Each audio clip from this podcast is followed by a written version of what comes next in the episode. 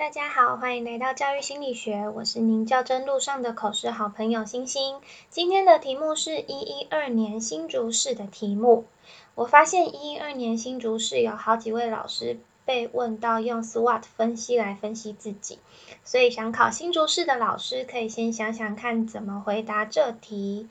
但我今天要你答的是另外一题，那我们就来听听看今天的题目吧。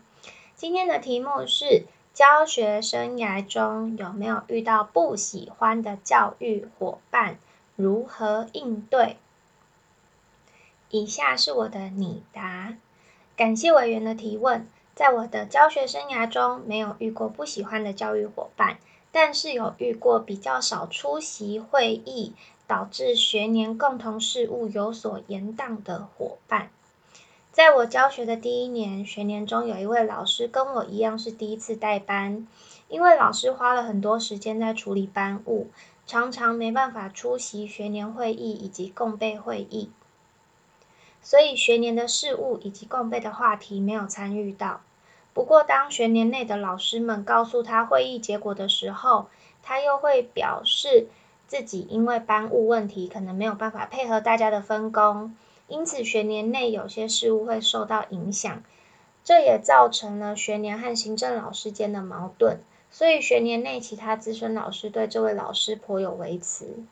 当时我的想法是，即便班务繁忙，也不应该造成其他同事们的困扰，应该尽力配合。不过，我也能同理这位老师很需要花更多时间在班务上。所以后来，如果有需要分组分工的学年共同事务，我会主动跟这位老师同一组。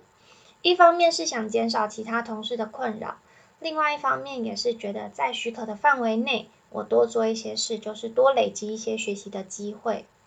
所以我认为，如果遇到比较不喜欢或是比较少参与讨论的伙伴时，我能多做一些，就是多学习一些。因此，当我遇到这种伙伴，我会主动协助，嗯，当让大家都能更有效率的合作，这样也能一起为学生们创造更好的学习环境跟学习体验。以上是我的分享，谢谢委员。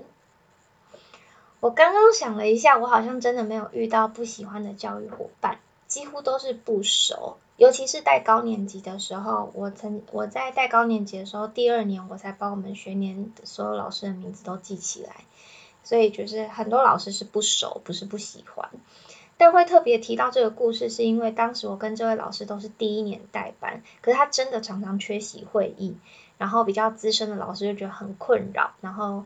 呃有一次他出席会议的时候就哭着说他是第一次代班，为什么大家要给他这么多压力？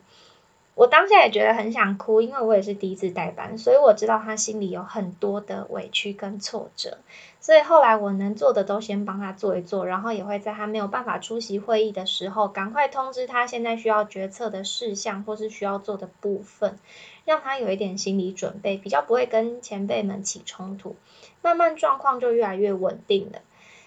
所以回到这个题目，像这种用字比较强烈的题目，不喜欢。